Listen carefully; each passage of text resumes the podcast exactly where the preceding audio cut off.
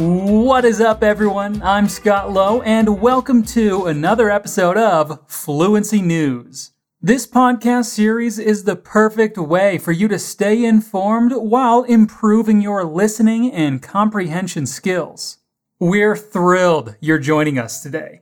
And we're going to start today's episode with some updates on the Taliban situation. Before taking power, the group had made several claims and promises about how they would govern, but it seems like their promises are being broken just a couple of weeks after the US withdrew their forces.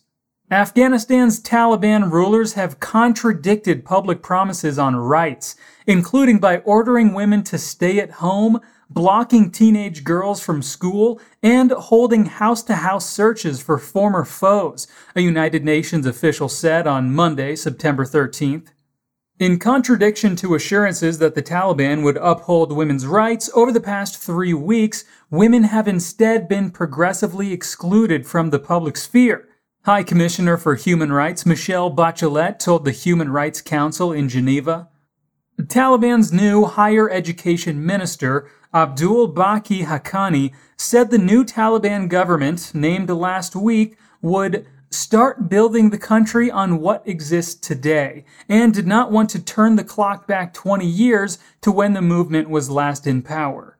He said female students will be allowed to study in universities, but gender segregation and Islamic dress code will be mandatory.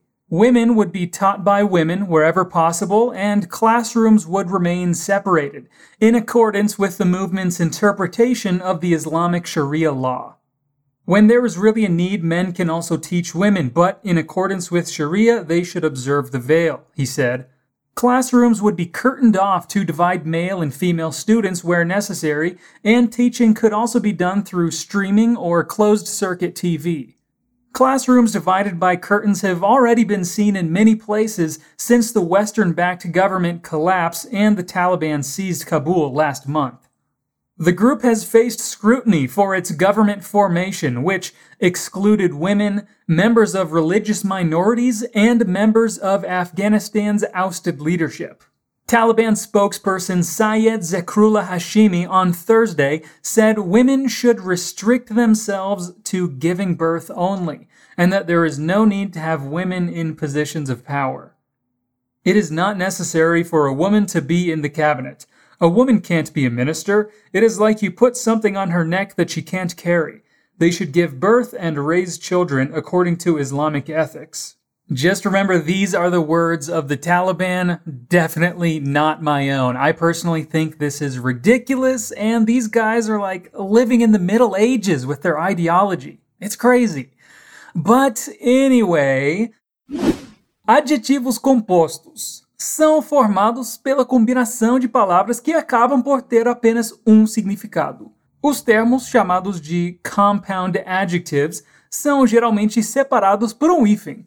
Nessa história, nós temos alguns exemplos como Closed Circuit TV e Western Backed Government. Existem formas diferentes de formar os adjetivos compostos. Você pode unir duas ou mais palavras, sendo que essas palavras podem ser substantivos, adjetivos, números, advérbios e verbos no present participle ou past participle.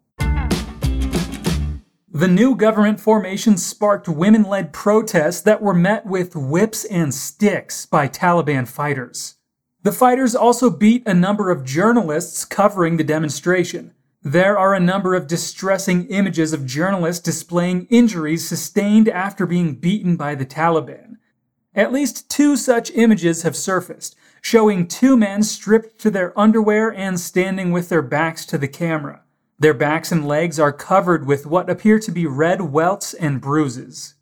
Video journalist Nemat Naqdi and video editor Taki Daryaba from the Afghan online news outlet Etilaatroz said they were detained while covering a women's protest against Pakistani involvement in Afghanistan and supporting women's rights that took place on Wednesday.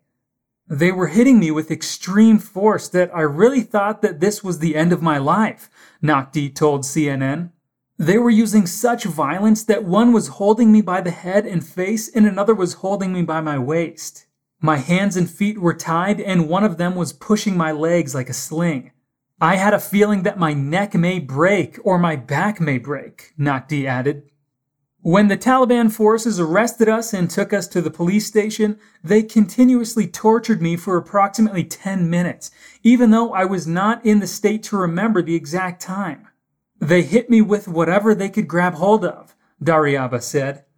It is possible that from now on, the Taliban threaten and torture journalists. The continuation of their activities will be deemed as a danger to their government, Daryaba added. The extremist group had earlier claimed it would respect freedom of the press, but its actions indicate otherwise. A spokesman for the group has already warned people against taking to the streets in protest and warned journalists that they should not cover any demonstrations. Well, Taliban, if you tell journalists what they can and can't cover, that's not exactly freedom of press. Sorry, guys, I get worked up over this one. This is a troubling story to report on, but it's important stuff, so we will keep you updated in the coming weeks. But for now, let's see what other little lesson we can take from that story. A palavra that tem alguns significados diferentes, mas em notícias é comum vê-la sendo usada como um pronome relativo. Omitir o pronome relativo é possível em muitos casos, e na fala informal do dia a dia é isso que acontece com frequência. Na fala formal ou em textos é mais comum manter o pronome, o que dá uma seriedade e formalidade à frase.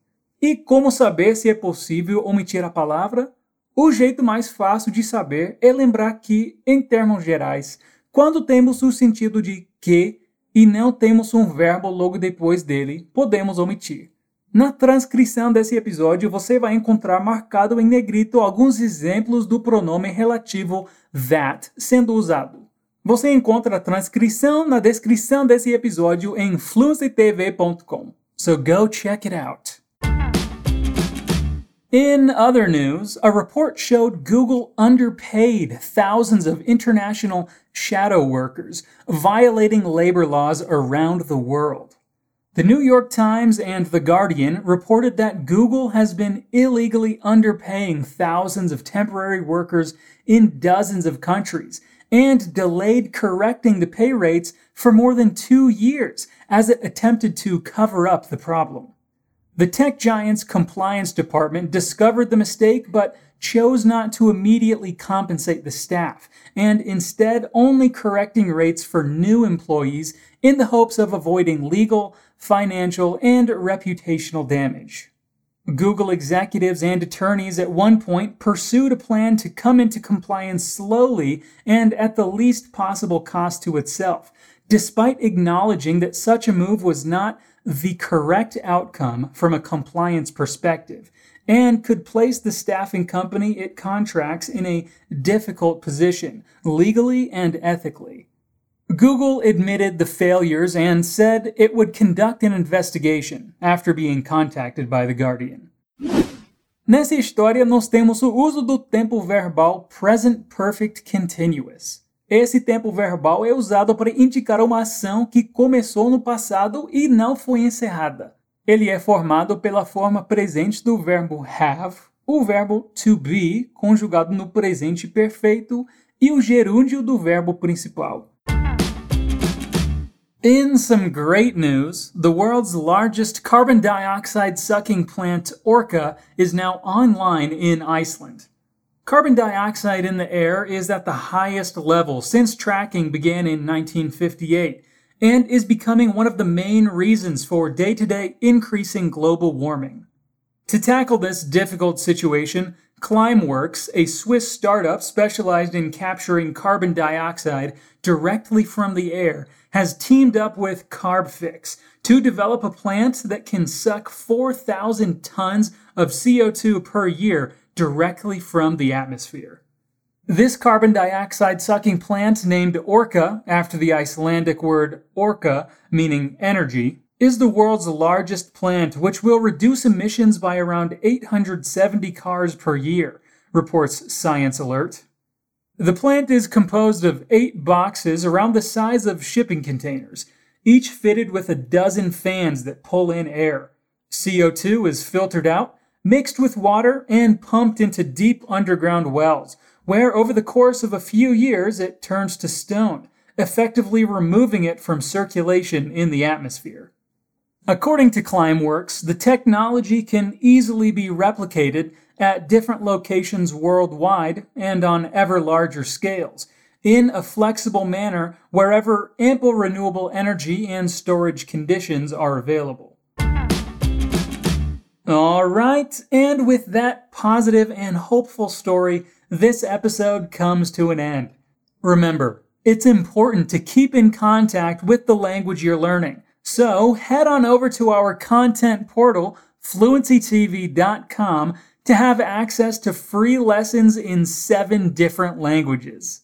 E se você quer melhorar o seu nível de qualquer um dos sete idiomas que ensinamos, inglês, espanhol, francês, italiano, alemão, japonês ou mandarim, aprendendo com os professores da Fluency TV, você pode se inscrever na nossa lista de espera.